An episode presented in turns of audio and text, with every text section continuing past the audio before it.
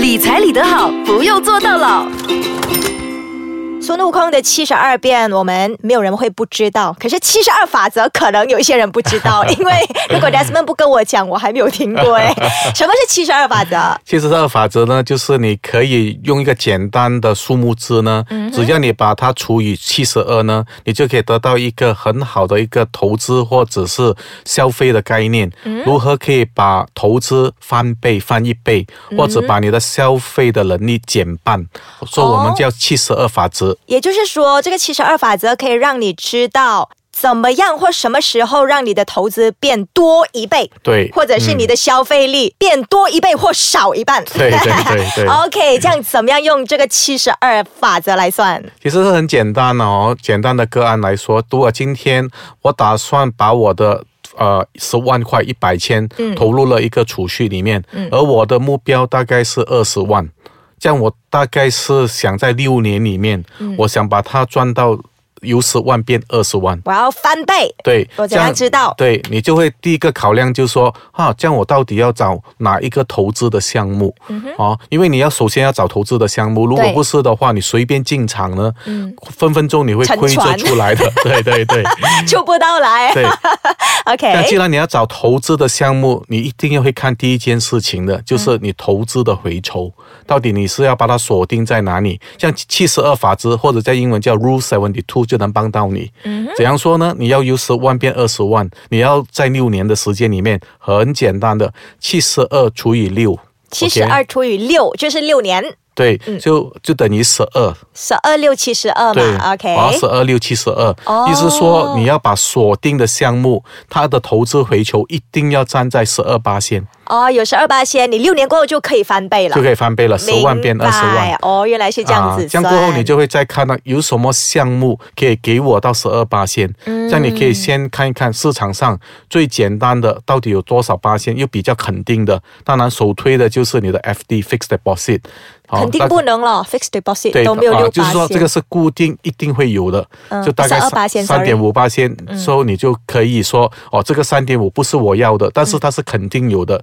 OK，好，这个我不要。OK，像 EPF 呢？EPF 现在大概是六八千，说 EPF 哦，我们大概就知道它是在啊最低也有在过往的记录六到七八千左右。嗯，这样我们大概知道啊，这个也不是我想要的。嗯，再节制下来。会不会是股票呢？哦，股票有啊，肯定有。啊，股票肯定是有，因为你对，你就会要选哦。嗯，这样当那里面大概有整两千多个股票。嗯，如果你不锁定那个回酬呢，你很难去选的。嗯，OK，当你已经有了一个回酬的目标呢，这样你在选股的时候就比较容易。如果在今年或者去年二零一七年，他没有给我看到他的财务报表里面有十二八线的，我就不选了。明白，就看他的 data 咯，他过去的数据有没有每年有十二八线的，就要做一点功课啊。这样就在你的选项上，你就比较简单了解。或许有些在做生意的朋友，哎，我生意有二十八线呢，嗯，这样很清楚的告诉你咯，这样你可以把资金放在生意上，嗯，哦，就不要想其他咯。明白。或者打工的朋友听到也心痒痒，哦，不用紧张。如果你的呃薪金的再加你的 bonus 有十二八线，你也不用急着要换工了。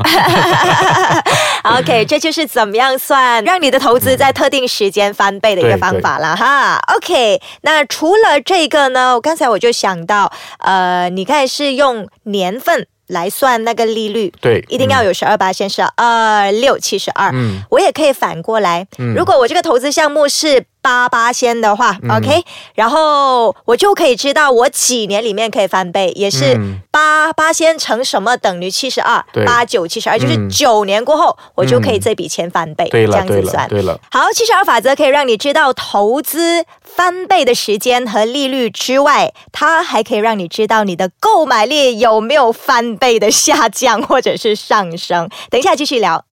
好的，怎样用七十二法则来让你计算出自己的购买力有没有下降？Desmond。嗯，其实是我们要看个人的通膨率到底是多少了哈。政府当然它有它的报告，哦如果你根据政府的来说呢，大概是三八线左右，嗯啊，通膨率。如果是说根据你个人呢，我们简单的来说了啊，你喜欢某一个品牌，像它大概每一年都起价，但是你非买它不可的，嗯哦，就大概说啊八八仙吧，每一年都会起价八八仙。意思说，如果八八仙里面呢，你现在买这件物品是一千块，它只要在九年里面呢，它就可以翻倍去变了两千块，这样无形中你的购买能力就少了一半啊！但是你是必需品，这样什么是必需品必须买呢？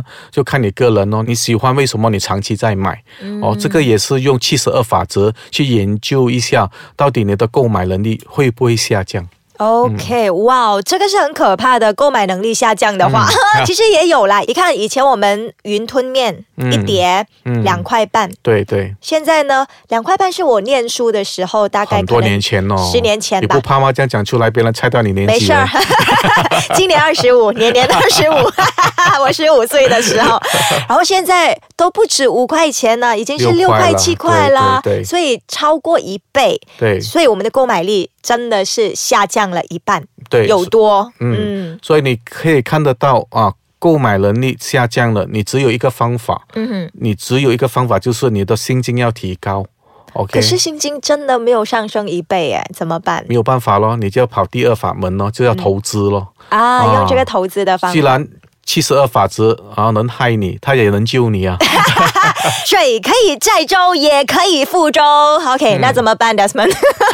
其实很简单哦。当你了解了它的厉害呢，你就要开始做好功课。例如，把如何我可以有更多的钱去投资，而不是去消费啊。这个时候呢，你就真的要想办法了。我们都是在想后者，如何有更多的钱去消费买东西。其实他们是相关的。你有更多的储蓄下来，就是为了以后你可以消费。那也是啊，因为这个。讲到完都是你的优先顺序。现在不应该做的事就先别做，应该做存钱的时候先别花钱。如何把钱存下来，这样就要看你的现金流了哦。从中刚才说了哦，你要把所有的开销放一个一方面，然后你要把不应该花的能存下来的钱，大概计算在，如果我能存三十八先，嗯，哦，我就可以拿这三十八先。尽量的去做投资。如果你认为三十八先做投资啊，我有这样的习惯很好，我存的三十八先，但是 Desmond 太慢了。嗯，OK，很难达到我的目标。嗯啊，别忘记，如果你这样好的理财习惯呢，还可以借钱。你存得到三十八千，有几个人哦？很厉害了的啦。所以呢，其实呃，要的话呢，最好的一个理财的方式就是你可以在你的收入里面存下三十八千，这就是比较好的比较好啊。嗯，我们的节目是理财理得好，不用做到老。我要补你一句，嗯，如果理财理不好呢？你就要开始理债了，债务的债。理债哦，理债的时候就是见你的时候了。好的，那下一集呢，就跟你说债要怎么样理。你要理债的时候，就是要借贷了，对不对？对，要借贷了。对好了，下一集再跟你说。好。